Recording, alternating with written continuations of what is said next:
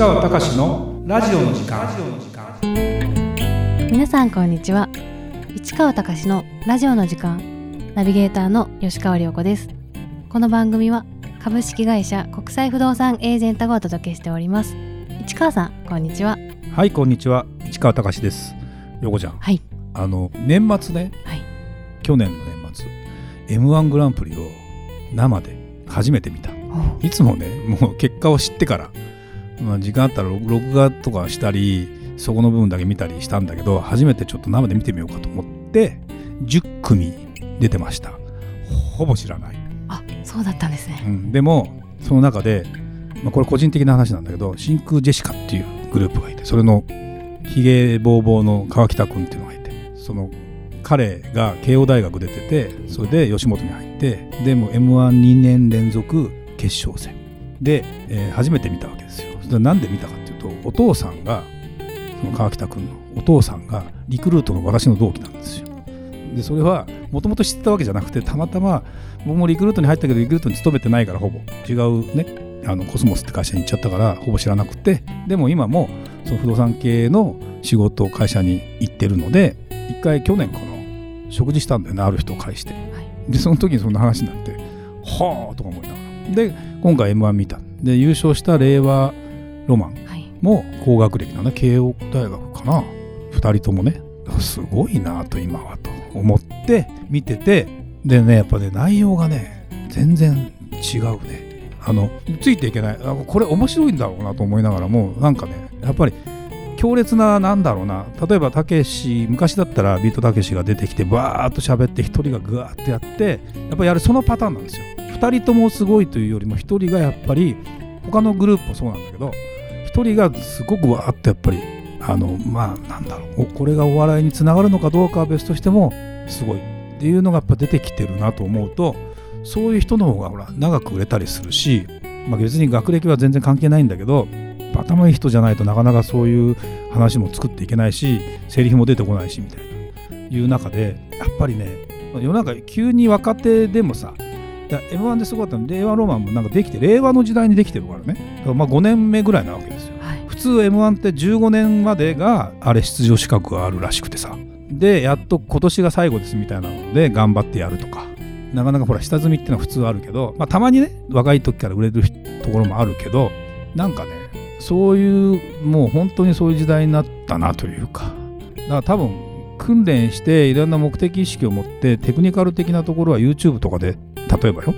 調べて構築してってことだってできるし。それはもうほらプロ野球の世界もそうなんだけどまだメジャーちょっと話飛ぶけどね。メジャーリーグで山本由伸がオリックスからドジャースにいきなり12年契約で1球も投げてないのにって。昔だったらありえないのになんでかっつったら今ってボールをどんな球を投げるかっていうのが全部トラックマンみたいなゴルフのあの測定器みたいなやつでプロ野球の選手なんかも全部分析できてるらしくて。でこういう球を放ってればメジャーリーグは側にはあの打ち取れるっていうのがもうねデータ分析出てくるらしいんですよ。すごいですねってなると投げてなくてもこれは勝てるっていう風になるらしくてあとは故障しないとかいろんなねあの不確定要素は当然あるんだけどすごい時代になったよね。うん、と思うと一気にもしかしたら何かが変わっていく時代になる中でまた今日の話いきますか。はいまあドイツネタですけど。えー今回は日本は素晴らしい。100円ショップの商品をドイツで使ってみました。こんな細かいサービスで気の利いた商品は日本にしかありませんというテーマです。えっとですね前回のポッドキャストでドイツに住み始めました。まあ言ってみればアパートを買いました。あ借りました。で自炊をします。ドイツの食べ物ってさほんとやっぱりウインナーとかねとんかつみたいなやつとか、もうこんなの食べてたら大変なことになっちゃうので。でまあなんだろう。自分でその全部炒め物作ったり煮物作ったりそんなことしないんだけど、まあ、電子レンジが今すごいじゃない。一人暮らし用のさ電子レンジを買いました。日本円で1万円ぐらいかな。安いのよ一個一個は。結構。で炊飯器も買いました。日本円で3000円ぐらいかな。でついにこの間ゆで卵を作る機械あ買ったんですか？そう。あのね9ユーロだったの。9ユーロって1500円よ日本で買うと4000円ぐらいするんだよあれ。でうちもゆで卵を僕だ好きなんだけどあれ結構やっぱ半熟に作るの難しかったりするしでね卵って日本はすごく新鮮だから生とか食べるでしょ。外国は不安。あ知ってた。本当にね大丈夫かこれ生で食べたらみたいな。ちょっと怖いですよね。怖い怖い。だから卵は売ってるわけよ。あの卵スーパーに売ってるんだけど日本ほどなんかドーンって売ってるわけじゃなくてこじんまり売ってるわけよ。大丈夫かなこれとか思いながら、まあ、ドイツだし東南アジアとかだと絶対危ない。でドイツだしと思いながらもやっぱ火入れないと怖いなと。思ってそれでなんていうのスクランブルエッグを作るのも大変だからゆで卵を作ろうと。で茹でるのも大変だから。で茹でる機械を買おうと。9ユーロだと。人生初めて。家にもないんだ。やってみた。感動の簡単にできるけど。ね。でも実はでそういうね向こうに行ってその100円ショップみたいなのがあるんですよ。1ユーロショップって書いてはいないんだけど1ユーロから売ってるやつが1ユーロ2ユーロ例えばハンガーとかさ5本で1ユーロ5本で3ユーロとか、まあそのクオリティによって違ったりするんだけど。でそんなものがあるんだけど日常生活で気の利いた商品があるかっていうと意外とやっぱりやっぱないんだよね。日本の方がもうねすごいね。かゆいところに手が届くうみたいな、んあの例えばやっぱりさレトルトカレーとかあるじゃないですか。あれ電子レンジで今できるでしょ？はい。日本だと。向こうはレトルトカレー自体も日本製だけどそういう商品は売ってなくてやっぱりお湯で沸かすあのあれしなきゃいけない温めなきゃいけないとかってなってたりする中でスパゲッティをさ水入れてスパゲッティ入れて塩入れてで電子レンジでチンすればっていうのってあるじゃない？はい。使ったことある？あ使ってます。あ使ってる。やっぱ使うよね。でで僕もそれを買ってみて初めて家ではやんないけどさ使ってみました。もう完璧だよね。便利ですよね。であんなのは売ってる気配もまるでないとかご飯を炊いて、えー冷凍するのに今もうなんだろうな。すぐすぐ炊いたやつをすぐ入れて蓋すればすぐ凍らせられるのよ。それでこれも100円だよ。1個1個。っていうのが日本のものが売ってそれを持ってって向こうでやってみたらすごく良くて。でなんかね向こうのそのスーパーあの商店街がいもういっぱい並んでるところに僕が住んでて本当に何でも買えるんだけどでどんな商品があるんだろうなと思っていろんなところを見に行って回っているけど例えばあのモップの先にこう何？使い捨てのクイックルワイパークイみたいな。ックルワイパーみたいなやつあるじゃない。あれもなくて。であれを日本から持ってこうと思ったらどんなに短くてもスーツケースに入んなくて斜めにしても長さが入らなくて、まあ、一番大きなスーツケースに入れたらもしかしたら入るかなと思ったんだけどもう今更めんどくさいなと思ってで結局なんかでかい掃除のモップみたいなののでっかいあのあのこれで洗いますよみたいなやつにわざわざガムテープでそのクイックワイパーワイパーのそのねもふもふみたいなやつね、やつをあのこう貼り付けてそれでこう拭いてるみたいな、うんまあ、こんなこと、うんなんかとかもさぱ日本ってなんだろうね。だから商品が有り余ってるわけじゃないけどそういう工夫した商品がいっぱいそれもしかも100円ショップでいっぱい買えるのに向こうはないね。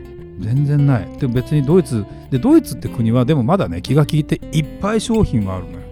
なんだけど本当になんか気が利いた感じのものがないよね。っていうふうに思って見てその話をドイツに住んでるうちのパートナーの人と日本人だよ。でもドイツにも40年ぐらい住んでてそんな話をすると「いやないですね」みたいな感じなんですよ。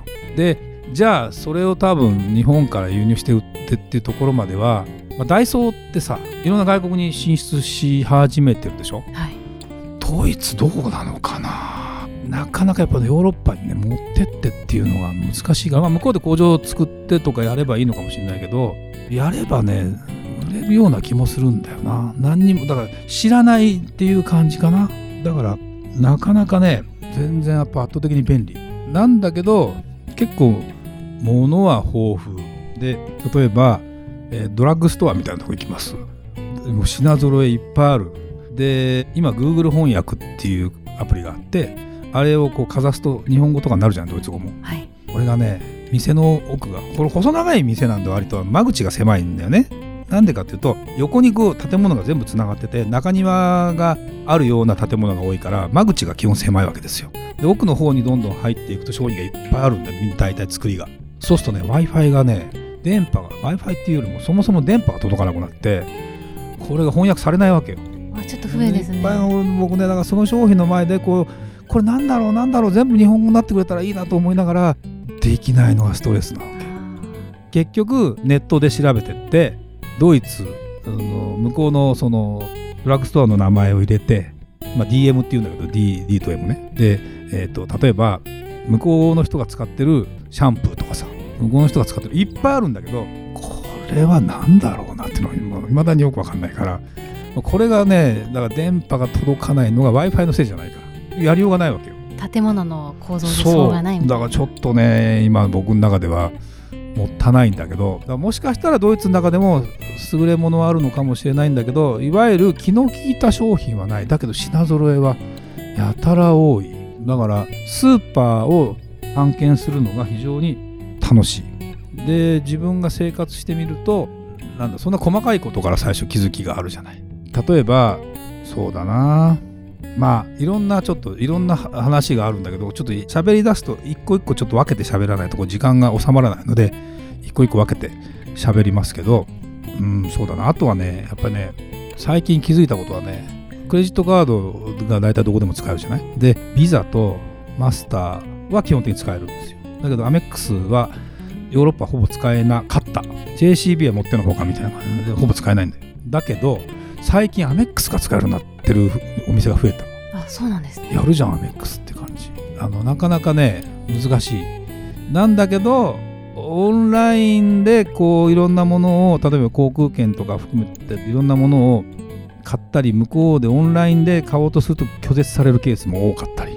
で向こうで SIM カードをちょっと買ってみた方が安いんだろうな通信料がと思っていろいろ聞きに行ったわけボーダフォンに。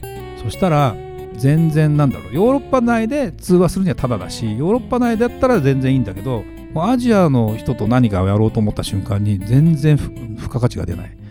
だから、まあ、しょうがないんだけどね。だからそこまでグローバルには全然なってないというか。あまあ舐められてるとかそんなことじゃないんだろうけど不便なものはいっぱいあるっていうことなんかに気づいた中で言うと改めて思うけど日本の 日本の良さはすごいね。と思ったりして生活をしてる昨今であります。まあ今日はちょっとそんなとこかな。はい、ありがとうございました。それではまた次回お会いしましょう。